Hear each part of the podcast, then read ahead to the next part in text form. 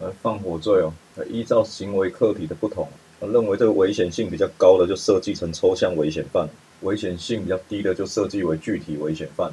那抽象危险犯有罚未遂，但具体危险犯没有，但通通都有罚过失哦。口诀就是未遂仅抽为，过失两者皆。那一七三是整条都是抽为哦。那客体分成两种，一种叫做现工人使用的住宅，那第二种就现有人所在的建筑物、矿坑跟一个水陆空的大动运输工具哦。那一七四就一半抽为，一半据为。那客体哦，跟一七三不一样的地方哦，就在于一七四讲的都是现非工人使用或现未有人所在的那些东西哦，他要把它分成两类，他人所有跟自己所有。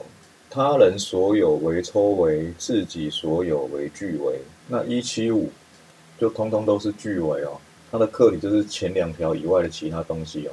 那他人所有跟自己所有差别只会在刑度而已。那实物在判断烧毁哦，是才主要效能丧失说。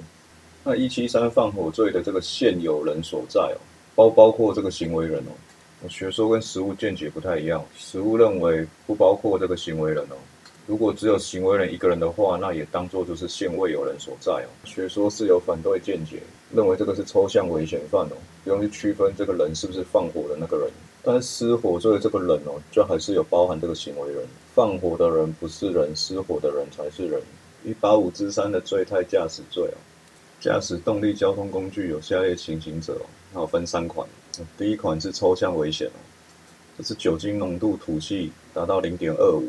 或血液中浓度达到百分之零点零五以上，那二三款是具体危险哦。